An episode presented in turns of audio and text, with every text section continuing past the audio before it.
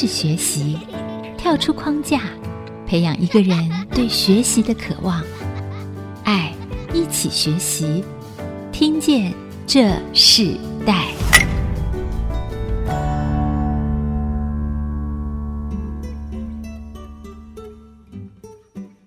这里是 IC 之音竹科广播 FM 九七点五，听见这世代的节目。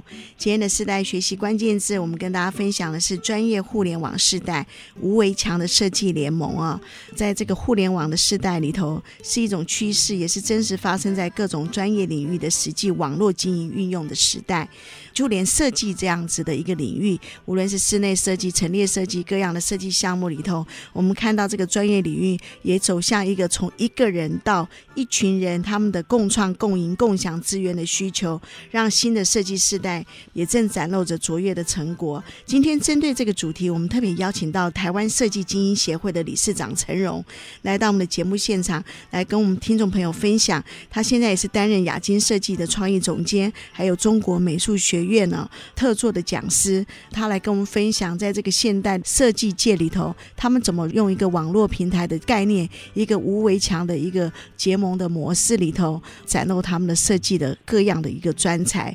陈理事长本身自己也获得很多国内外的这个设计的大奖和殊荣哦，包含在二零一九年的柏林设计奖的金奖，还有美国的银奖，还有玫瑰的金奖，甚至到华腾奖年度亚太华人设计十大最具影响力的设计师，亚太华人设计的五十强资深专家设计师，他自己还带着他的学生，哦，到这个两岸的交流的文化平台里头，他们从事了很多不同的室内设计的一些表现，带领这个。年轻的世代，他们进入到一个不同的环境里头的，他们一些设计的学习。今天特别邀请他来跟我们听众朋友分享，在这个设计专业的一个领域里头，他们怎么跟这个世代接轨、世代传承的模式里头，看到他们的发展。首先，我们先请呃陈荣理事长跟我们的听众朋友问声好。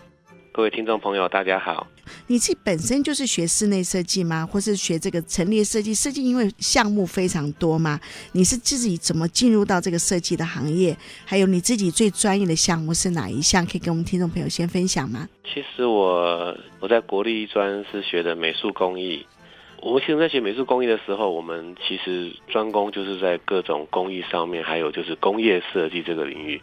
我一直以为我毕业之后会去做工业设计的东西，但是没想到我第一个工作做工业设计做了十个月，啊，我就被那个老板开除了啊，啊，因为他觉得我做工业设计呢，好像不是很专长啊，因为。我心目中的工业设计是那种做什么吸尘器啊、电锅啊、冰箱啊、啊家电那一种，可是他那边做的就是文具啊、狮子、老虎、大象那种可爱的东西啊，对不上那个味道啊，所以那个时候我被离职之后呢，觉得天地之大哈，到底哪里是我的容身之处？所以我就跑回学校呢，去查一些啊有跟学校配合的可以找工作的公司。那那时候呢，我就找到一家公司叫金家设计，我就很贸然的跑去面试。那结果我去的时候呢，他们说他们根本不缺人，但是竟然有人胆敢哈、哦。单枪匹马自己冲进公司说我要工作，那他们竟然呢就给我一个设计助理的职务。是。那从那个时候呢，我就进入室内设计这个行业哈，就一直到现在。那室内设计是你最大的强项，也是你，我知道你好像在国内的实践大学有在教书嘛，对不对？对对对对。然后在两岸，你也在中国美术学院当客座的教授。因为一个开除事件，然后你单枪匹马又进入到一个室内设计的工作环境里头，你就开始进入到室内设计。所以你一路就走室内设计。吗？还是有不同的一个设计项目，也是在在你这个过程中里头发展出来的。其实室内设计的领域蛮大的，它有嗯做商空的，做活动的，做展览的，那也有做室内的，那也有做景观什么的。但是呃说实在的，我一开始啊、我接触到的客人都是商空，那尤其是专精在国际品牌上面。那像我做的呃一些牌子，像 Burberry、Prada、Chloe、科文可赖那些，啊、呃，我都做过。所以呢，好像啊、呃，商空这个领域应该是我最擅长的。呀，yeah, 所以是商业空间的一个呃陈列展示等等。我我自己看到你也在很多的这样的奖项里头，头得到很多奖。啊、对对对，之前有得奖是拿 Tiffany 的作品去参赛的。哇，这是非常奇妙！你做工业设计，然后自己在商业陈列设计里头得到很多的卓越的一个展现嘛？你自己那个年代进入设计产业，你觉得最重要的学习关键有哪些，才可以一路这么样不断的成熟发展到你现在的这样的一个成就呢？那其实我们那个时候，如果你当一个学习者的话，其实我们那时候没有网络的存在，所以不管你要学什么，嗯，你要就就多听多看多问。但是你想要多听多看，那讲真的啊，其实蛮难的。我们会想尽办法找一些进口书，所以我们那个年代常常跑图书馆，那或者是说我们就。动不动我们可能要去逛街，然后我们就是真正的观光客啊，就是只看不买，因为买不起。但是就是到处去看很多作品，看一些橱窗，看一些专柜。那有些展览的话，我们都尽量去参加。那都要从实际的作品当中去观察，他们在设计的时候有什么呃原则啦，有什么要素我们可以去学习的。你你那时候刚开始进入室内设计的这个行业里头，你有遇到什么样的挑战吗？然后你怎么突破？哦，其实因为，呃，我上班时间其实很很短呢，啊，差不多不到一年。然后我的同班同学，那他就很有企图心，他想创业，然后就找我出来。那我就想说，那我先跟他一起试看看嘛，反正就试试看自己有几斤几两重。那没想到一创业就到现在了，但是自己当老板的话，我觉得最大的难处不是在设计上面，而是这个国家它有很多，比如说税法，我们就不是很懂，然后跟人家做生意呢，啊，怎么应对进退，我觉得也蛮困难的。然后怎么去好好的把一个设计流程走完，然后呢，彼此都满意，然后不要有一些纠纷。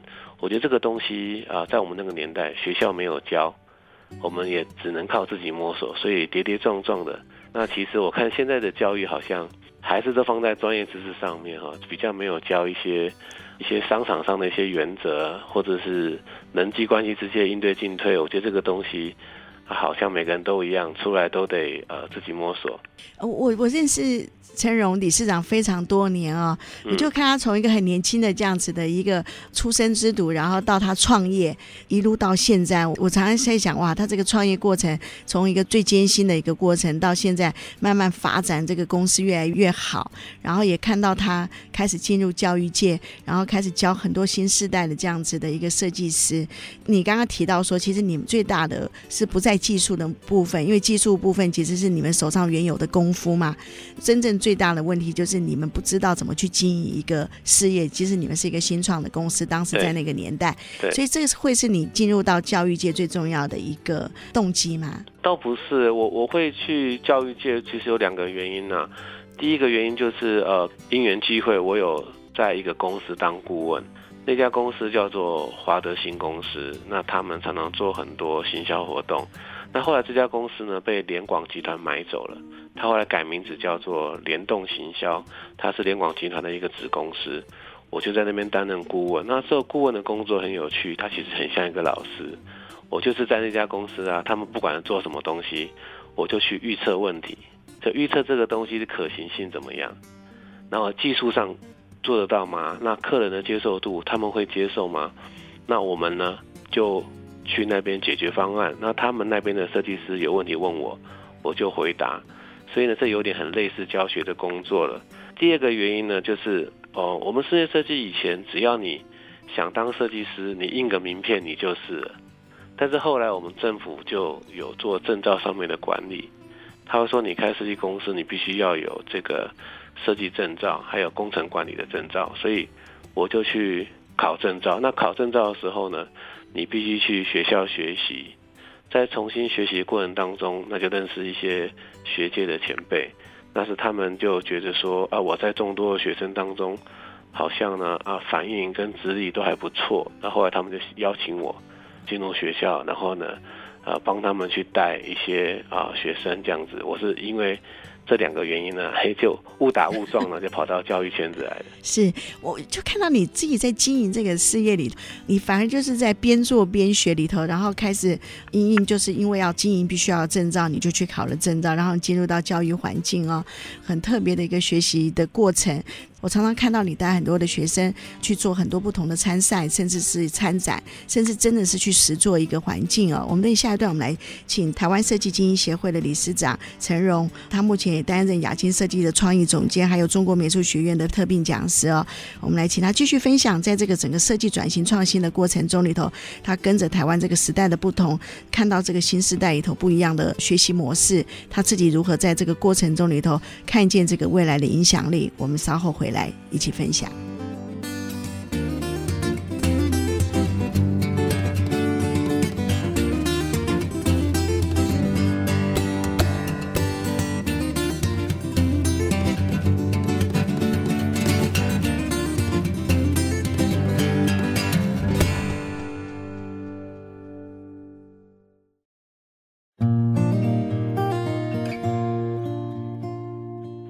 回到《听见这世代》的节目，我是主持人郭兰玉。今天在《听见这世代》的节目里头，我们特别邀请到的来宾是台湾设计精英协会的理事长陈荣，他目前也担任亚金设计的创意总监，还有中国美术学院实践大学的这个客座讲师哦。那我们今天邀请他分享，就是我们看到这个专业互联网的时代已经来到了，甚至吴维强的设计联盟哦，他们不是一个组织，但他们是一个概念，在这个概念里头，他们透过不同的设计师的发展。和新创事业里头，他们怎么互相运用资源，在一个平台里头共用？在这一段部分，我们特别要邀请陈荣理事长跟我们分享。其实我们知道，这几十年的过程中，设计业也在转型创新哦。你自己在经营事业中，你觉得最重要的转型关键是什么？哦，我认为是变化的变要变。那我自己觉得，我自己在创业历程当中呢，我几乎每一年都会做一个改变。我总觉得，在一个行业里面呢，你必须跟同行要有差异性，而这个差异性呢，必须是好的差异性。所以一开始我在接案子的时候，我们其实是拿工程笔在描图纸上面画图，画完图之后呢，送到晒图行去晒它。那后来呢，就大家都用 AutoCAD，用电脑在绘图。那也就是说，大家用电脑 AutoCAD 在画图的时候呢，印出来都是黑白稿的时候。其实那个时候呢，我就已经在用 CoDraw 这个软体，我画的图是彩色的，别人只有黑白线稿，我的图是有材质、有渐层阴影、有明暗变化、有凹凸变化的。那当别人的图哈、哦、是彩色的时候呢，那其实我就已经在用 3D Max 画图了。Yeah. 对，那别人在用 3D Max 画图的时候呢，其实我就已经在做 VR 或者是做动画了。所以我永远保持我的图。我的沟通的程度都会比别人快，而且比别人容易明了。甚至我知道很多设计公司他们是有养业务，那我的公司呢，从来都没有业务员。那案子就是他会一个介绍一个，那也就是说我们图面的品质是相当的好。那这样子呢，啊，其实我们并不用砸一些心血在业务的成本上面。所以在过去的竞争当中，我这里是还蛮吃香的。是，所以其实你真正就是用你专业的部分，而且你跑得很快哦。嗯。那像这样子的过程中里头，是一个什么样的看见里头，让你可以这么样超越在设计上面的技术的转型呢？那其实就是你对于这个世界的变化，你要很敏感。我时常对自己提出一个愿景，也就是我常常预测。五年后到十年后，那是一个什么世界？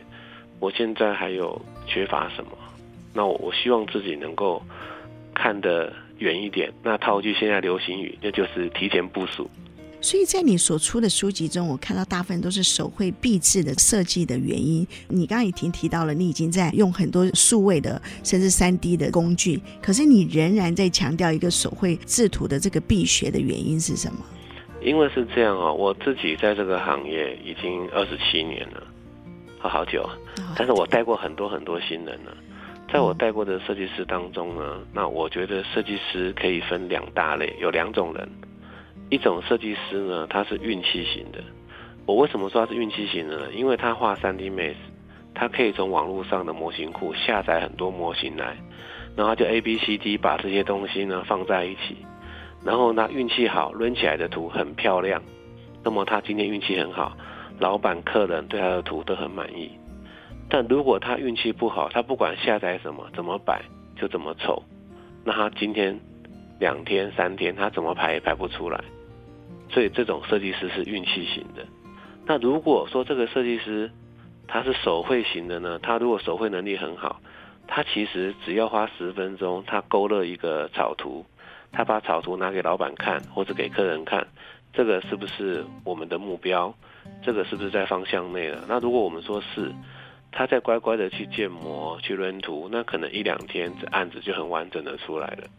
所以我认为，在这个行业，一个人最终成就的高低，不是跟他的软体技术有太大的必要性，而是这个人的手绘能力他有多好。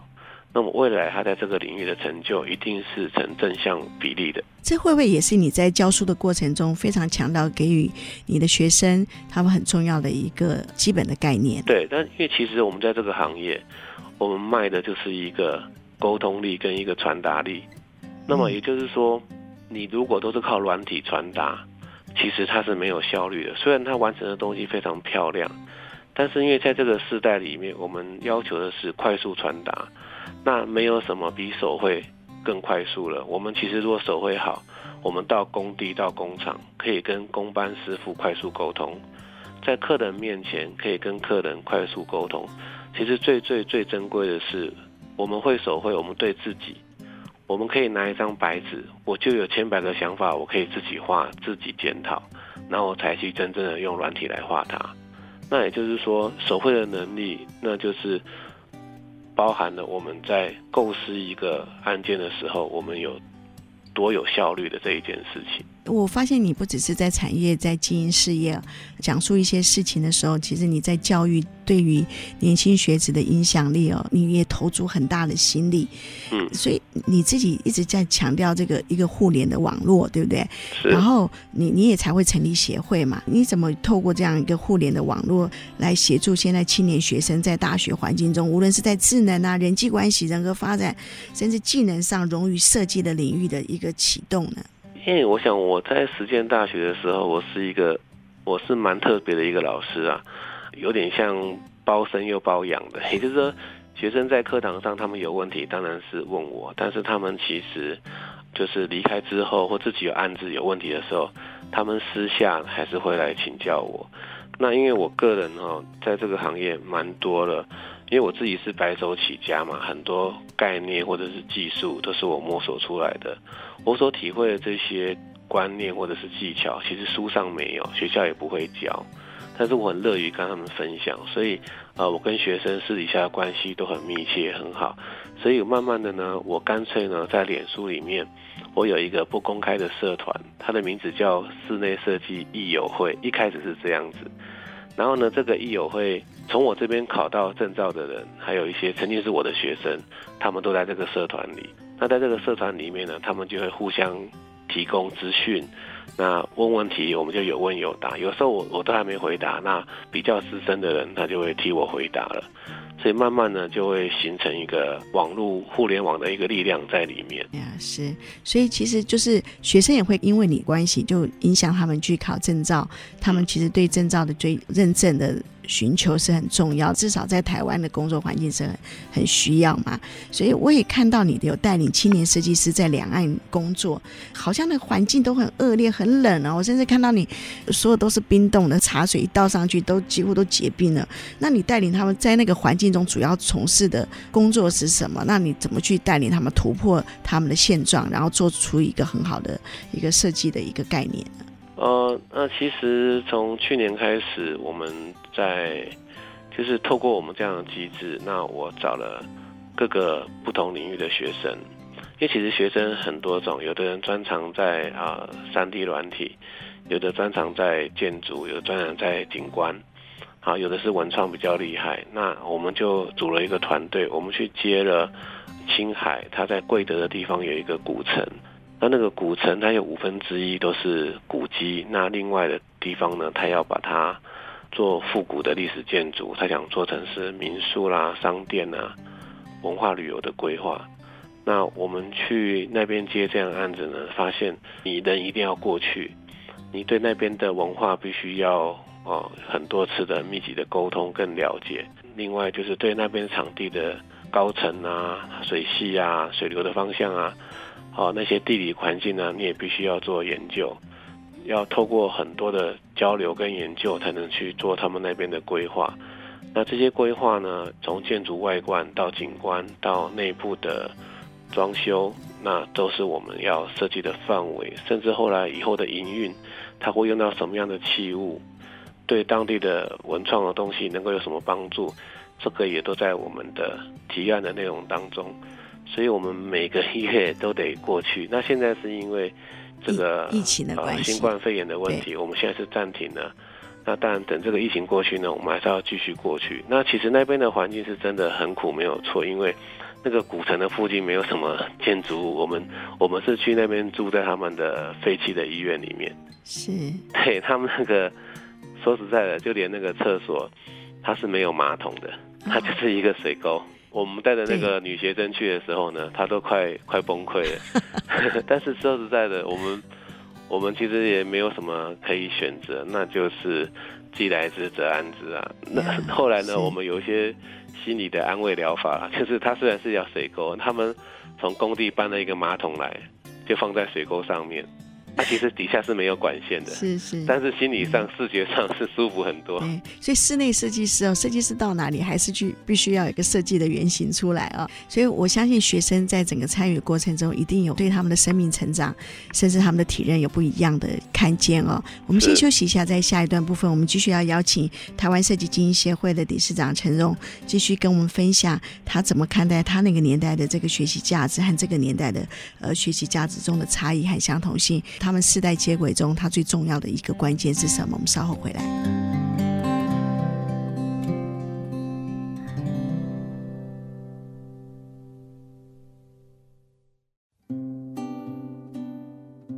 欢迎回到《听见这世代》，我是主持人郭兰玉。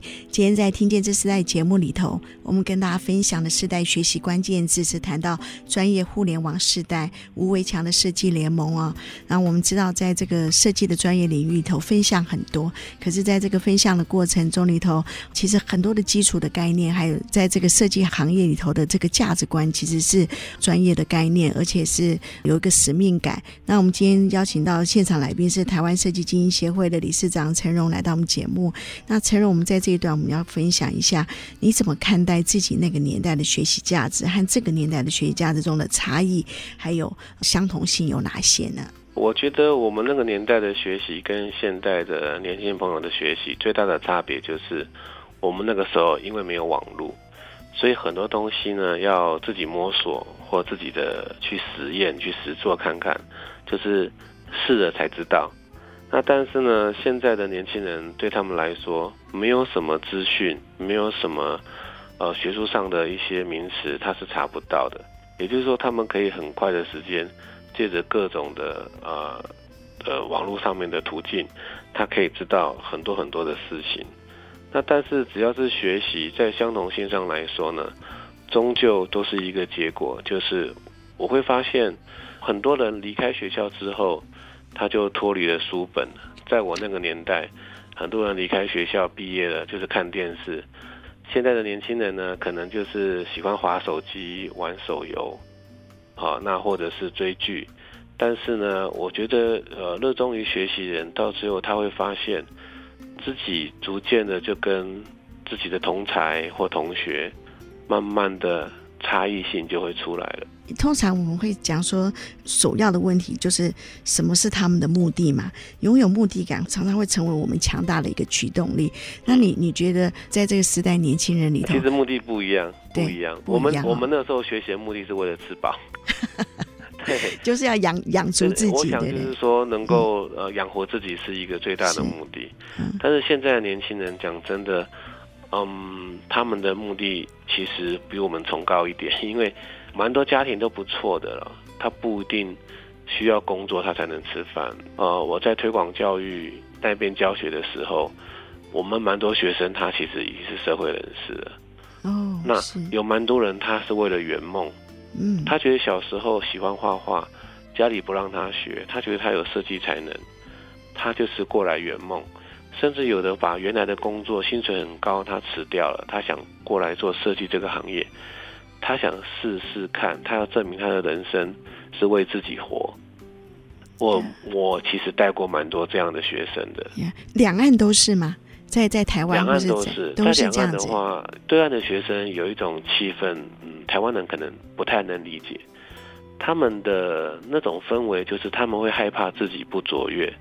在台湾的学生反而没有这种气氛，嗯，所以大陆学生的学习是很侵略性的，非常的积极，因为他会觉得说，谁谁谁创业成功已经赚钱了，他现在身价几个亿了，他们身边有大量成功的例子，他们现在这个年代就好像以前我还是学生的时候，台湾股市上万点，一大堆人成功立业，台湾前眼角目的那个时候，那他现在大陆就是这个状况，所以。大多数的年轻人非常害怕自己不卓越、不成功，叫他们十点以前就下班，非常的困难。他们都很拼，那在学习上面态度又是特别的积极。这个其实，我在两岸都有教学，我其实感受很深。他们的目的感不一样。对对对，他们就是害怕不卓越。是在比例上来说，台湾很多学生他的学习是有一点，哎，我不知道我有没有兴趣，我来学看看。嗯，那他们半途而废的。状况会比较多。Yeah. 因为我看你教书的方式其实很直接啊，学生问你的问题常常就是很直接的回应他们。在这种回应过程中，我看到你身为一个老师，你是非常忠心的在教他们。那你怎么去启动台湾设计业进入到一个比较健康的竞争环境？因为我们知道设计业还是很竞争，就像你说的，可能你有个名片你就印嘛，在你那个年代，当现在需要很多的证照，可是觉得台湾的设计业进入到一个最健康的竞争环境，最重要的元素是什么？哦，我觉得现在这个行业有两大问题啊。那特别是室内设计。那我之前有去消基会，我有听到一个资讯，好像目前我们在民事诉讼当中，那个装修纠纷好像已经。排行应该是数一数二的，对对对对，好像大家都有一大堆装修问题的的状况，所以我我认为我我们也一直在推动的是，我们希望能够增加证照的价值，也就是说，太多人自称自己是设计师了，印一个名片就是，我们很希望说，我们能推动社会有这样的氛围。我如果我要室内装修，我可不可以先去查？我要查一下这个室内设计公司的负责人，好，或他们的设计师到底有没有装修证照？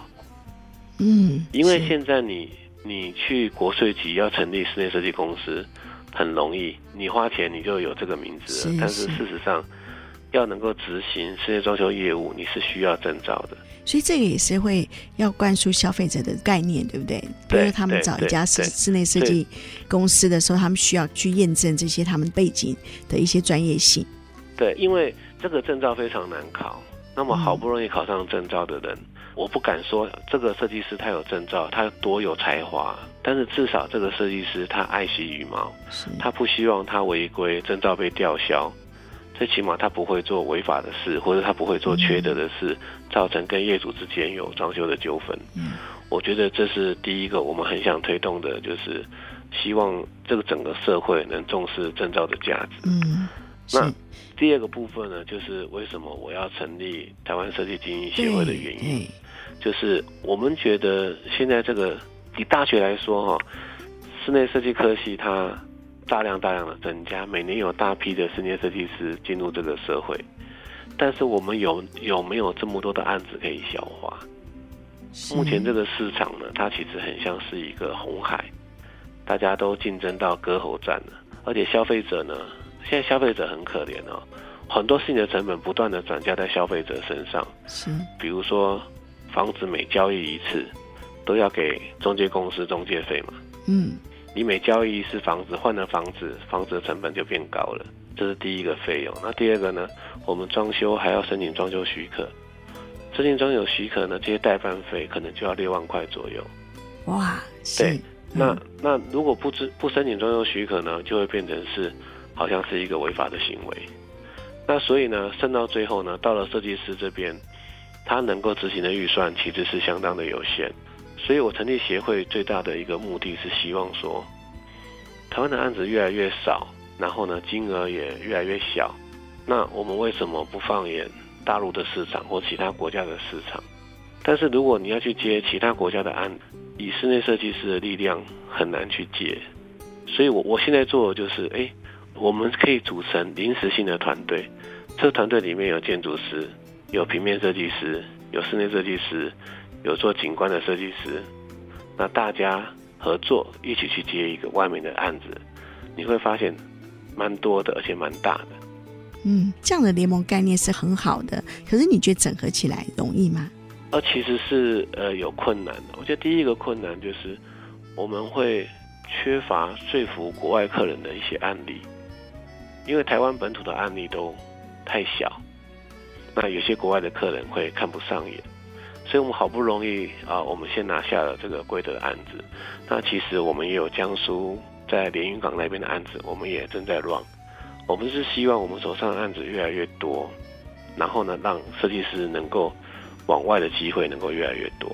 是，所以其实这个协会最重要的推动是这样子的一个目标。可是就是你们刚开始推动，对不对？对，并不容易。我们也希望这个协会他们在推动这个过程中，可以开始呃有一些呃成果，并让年轻的世代他不用再一个人单打独斗，他可以结合在不同的领域里，跨领域的来做。我们不可能说你是平面过来，你过来学室内设计，嗯，或者你是室内设计师，你要过去学景观。我们没有那种企图心，我们是希望。能够让大家有一个可以合作的平台，因为一加一才会大于二。是，好，我们这一段我们先进行到这里，我们下一段要请陈荣理事长跟我们分享，在这一代的这个设计传承里头，你觉得最重要的传承价值是什么？我们等会分享这个课题，我们稍后回。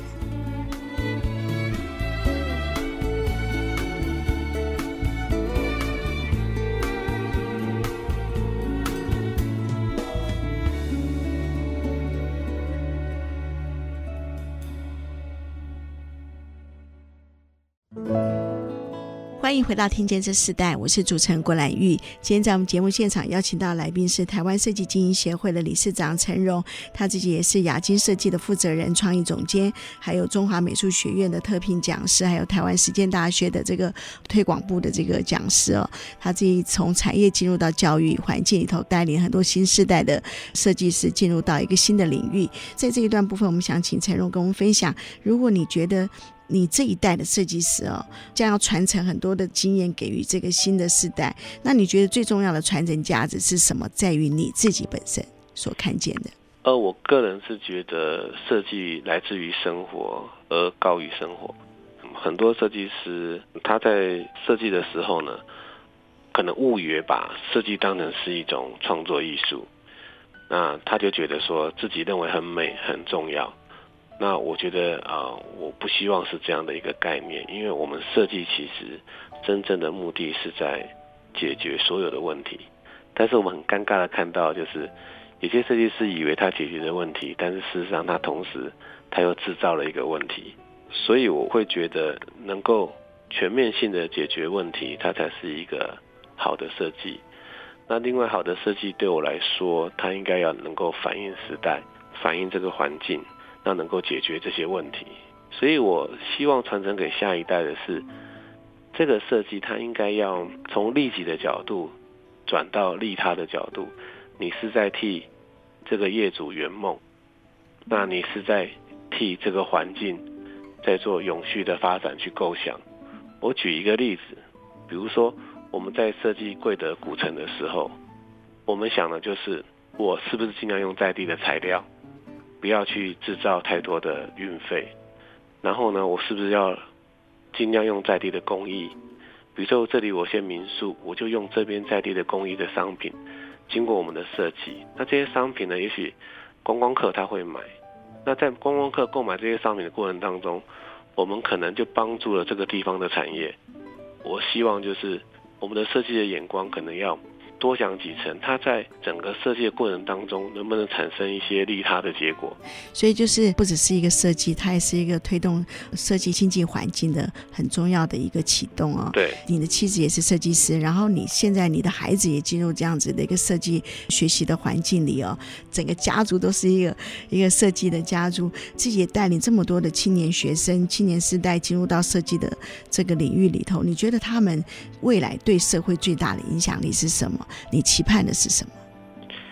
嗯、其实我我是觉得现在是一个网络时代啦。我想讲的可能跟设计没有多大的关系，但是我总觉得设计是一个解决问题的一个方法哈。那我觉得像我们这些青年设计师，他到底能够影响社会什么？我是希望这些设计师要勇敢地表达自己，因为毕竟我们在接这些工作的时候。我们会发现三分的时间在画图，七分的时间都在沟通。那对于社会上有些状况、有些事情的时候，我也希望我们设计师能够勇敢的，有着利用自己的专长去发声，然后让善良的声音能够出来。那因为现在的呃网络的环境总是一些负面的声音比较大，总是让人家觉得这个社会很黑暗。那我是希望我们设计师能够不要都。好像都宅在家里埋头苦干，对于这个世界外面发生的事情都漠不关心。我们有我们的专长，我们有我们的方法，就像爱惜之音一样，能够把正向的声音能够发表出来，用我们的专长，这是我我期待的。甚至我会期待，我不知道做得到做不到了。我常常这样子，我有一个一个很好的一个心愿，就是我们常常看到网络上有很多的意见，但是。那个声量大的是真正大家心中的意见吗？它会不会造成很什么样的误解？我觉得有没有什么科学的技术，那经由设计的方法，能够让我们辨别网络上很多声量，它后面的真正真实意义是什么？让这个社会更和谐、更有共识，这个是我期待的。但是我不晓得，我想目前还做不到，但是我期待未来可能五到十年之后，我相信会有这样的技术。跟这样的能量能够由设计师来传达出去。陈荣，你不只是经营自己的事业啊，你也不止进入到一个教育环境领域的教学的工作，你自己对这个社会有一个很大的一个期许，就是希望，即使是透过你们的专业设计的这个领域里头，然后能够启动一个良善的社会哦。我们在节目最后，我们想请教你，就是说，如果可以回馈你手上的资源，或者提供教育环境的资源，你最想回馈哪些资源给予这个社会呢？其实我目前在实践大学在讲课嘛，那毕竟呢，它是一个正规的学校，不管学生来学什么，他们都要缴费。那但是我个人的心愿，我其实很想能够开一间免费的学校，但是目前我们没有能力做到。但是至少现在我们组成的台湾设计精英协会，我们会定期办这个免费的讲座。嗯，那我们其实还常常办一些免费的参访。是。那这些免费的活动呢，都是希望经由这些这些事情，让设计师能够得到额外的收获。那这些东西都是不收费用的，那目的都是希望能够去装备设计师的基本的能力。那我觉得可以啊，鼓励大家在网络上搜寻台湾设计精英协会，可以在脸书上加入我们的社团或粉专，那或者是找到我们的网站，从网站上面可以加入我们。如果不是设计师或设计领域，也可以参加吗？基本上我们是专门针对设计师来服务。目前呢，还没有针对消费者的活动，但是以后会有的。因为因为有些东西需要消费者端来推动。是。但是今年度目前还没有拍，但是我们已经有规划好一个网站了。这个网站也是靠大家的力量把它完成的。然后，呃，这个网站是设计师可以进来。然后厂商可以进来，然后消费者也能进来。那只是说消费者，因为他没有账号密码，他看到的都是一些相关的资讯跟讯息。那设计师呢，他会有账号密码，他在那边可以放一些自己的公司的资料。厂商那边也是。那我希望这个东西呢，可以媒合，除了增加室内设计或其他设计相关领域的知识之外，可以媒合他们。搞不好消费者看一看，看到这个设计师作品不错。他可以找他来做，增加大家的案件跟工作的机会。是，我们看到陈荣所想要做的事情真的非常多，但他真正在推动的就是一个设计在专业中，然后影响社会很重要的一个概念，就是他希望这样子透过设计，可以将这个设计的良善展现在这个社会里，同时也带领很多的新的世代年轻人，他们不再单打独斗，然后他们在他们进入设计行业里头，希望提供一些跨界的这个资源，让他们在设计上有更好的表现，甚至进入更专业、更中心、更正直的世代学习的一个传承。那我们今天非常谢谢台湾设计精英协会的理事长陈荣来跟我们分享这个专业互联网的世代无围墙设计联盟的关键字，也希望在这样子一个专业领域中，我们的分享可以提供给许多的听众朋友，甚至你已经想要进入设计业的年轻世代里头，你们开始有个新的起步、新的启动。我们今天节目也非常谢谢台湾设计精英协会的理事长陈荣，他要特别准备了一套书，是室内设计手绘必学一到三册，要送给听见这世代节目的听众。现在只要搜寻 IC 之音的脸书粉丝团，就会有一篇听见这世代节目送礼物的贴文。只要在活动时间内留言回答出今天我们访问的协会是哪一个协会哦，就有机会获得室内设计手绘必学一到三册的这个书籍。答案就在刚刚的节目中，想要再听一遍，欢迎上 IC 之音的官网 triplew 点 ic 九七五点 com，里面就有今天完整的节目，欢迎大家一起来留言抽这一套的室内设计手绘必学的一到三册的书籍。听见这世代节目，也跟大家说声再见，我们下次再见，拜拜，拜拜。听见这世代，建立爱的连结。中华民国资源媒和互联协会邀请您一起启动公益资源，实现分享与给予的良善社会。